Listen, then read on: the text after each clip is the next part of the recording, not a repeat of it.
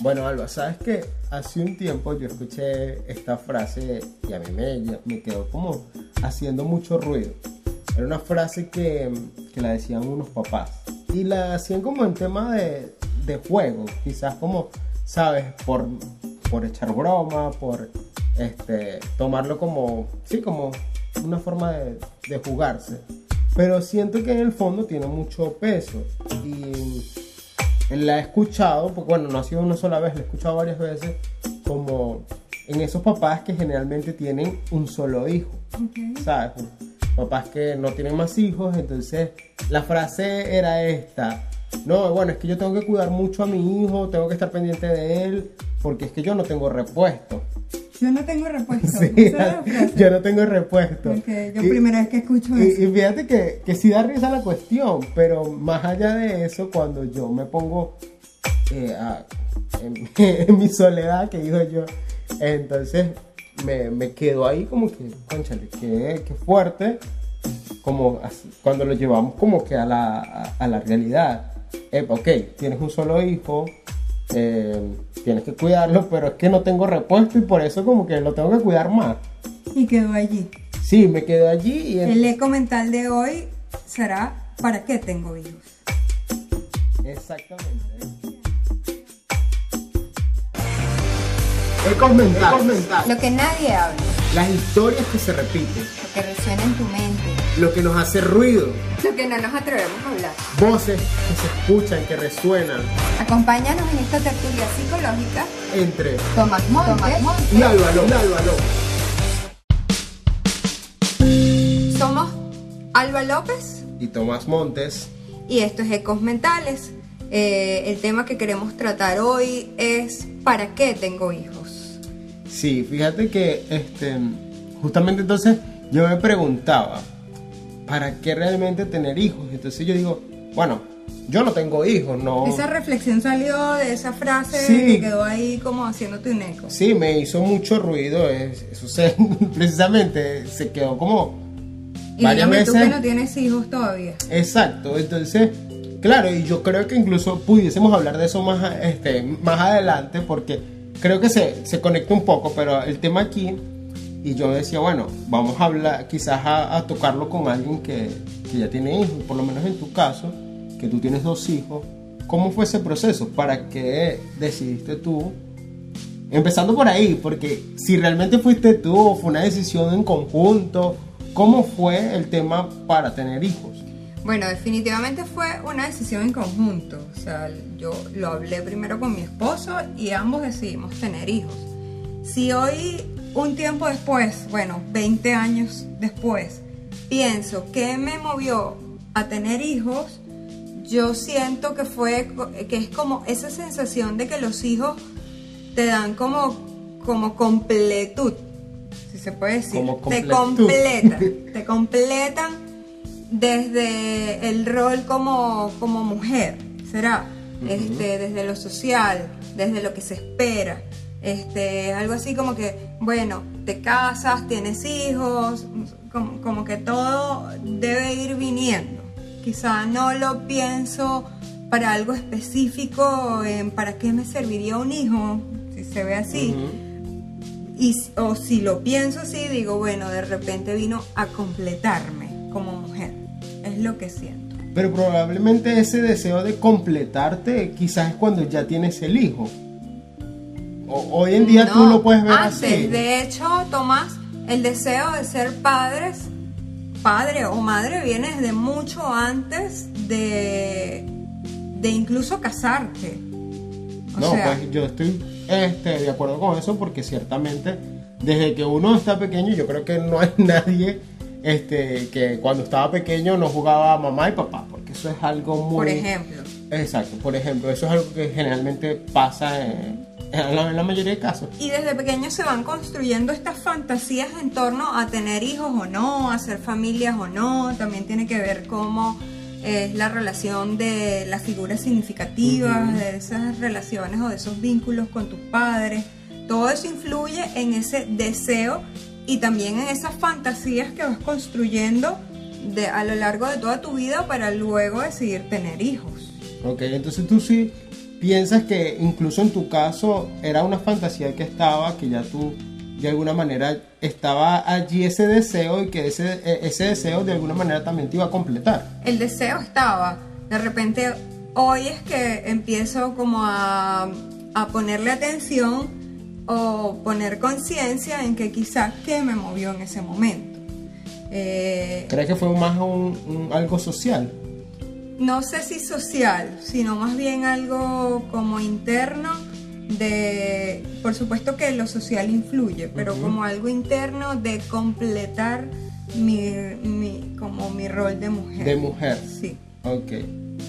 Y fíjate que eso en el caso de, la mujer, ¿cómo, ¿cómo podría ser en el caso del hombre? Y yo creo que de allí parten también, podemos mantenerlo. Hay todo un tema con el caso del hombre también. Partimos de las mismas fantasías, porque entonces se me ocurre, porque básicamente lo, yo lo escuché, en mi caso yo lo puedo, lo puedo hablar y no hay ningún problema con esto porque sé que mi papá no tiene ningún rollo con eso.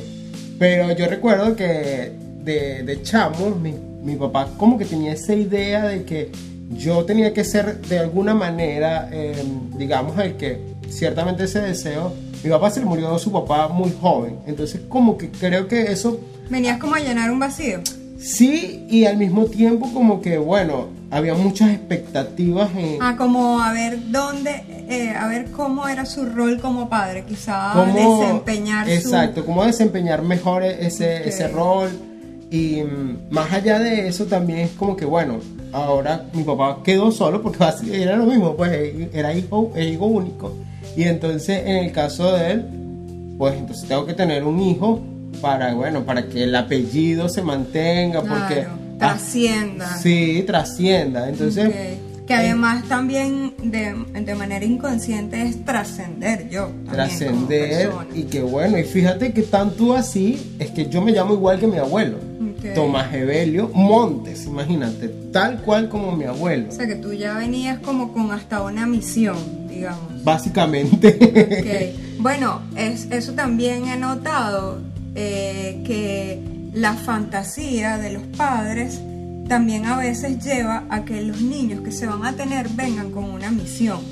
Por ejemplo, llenar un vacío por una pérdida, eh, un acompañante, porque por ejemplo escucha frases como eh, quiero tener una niña o se me va a pasar el tren y debo tener un hijo porque si no, ¿quién me va a acompañar? ¿Quién va a cargar conmigo? Y ya ese niño trae una misión antes de nacer y, que a la larga influye en su Y que fíjate que ese, ese tipo de frases es la que generalmente uno escucha. Es como que ya el hijo tiene una función, es decir, ya, antes de nacer ya yo tengo una responsabilidad contigo. Pero hasta qué punto es esa responsabilidad. Entiendo perfectamente que creo que como hijos debemos, debemos de alguna manera agradecer, eh, quizás retribuir también a nuestros padres, pero eso es eh, Dios desde otra manera. Claro. Pero porque no, es que el padre ya lo trae con, el, con, la misión, la función, el problema específico. Yo escuchaba una vez un caso de una pareja que estaban, habían discutido con o sea, el hombre había discutido con sus suegros, estaban en disputa, pues. Y la esposa estaba embarazada. Y a ellos se le había ocurrido ponerle al bebé el nombre del el suegro. Y, además lo decía, es como una manera de ir suavizando el conflicto. Entonces imagínate, ese niño además tenía que resolver un conflicto que ni los adultos habían resuelto. Imagínate. y, creo que es tan importante que precisamente el tema de, bueno, ¿con qué propósito tengo un hijo? Entendemos que culturalmente eh, y estadísticamente, Alba, solamente el 40%, no, disculpa, eh, eh, un 40% de, de, los embarazos no son planificados, imagínate. Entonces es una estadística bastante alta cuando la llevamos a y echamos números de verdad Sí, el problema que yo veo es que no tenemos cultura de planificación ni de proyección en nada en cuanto a lo emocional.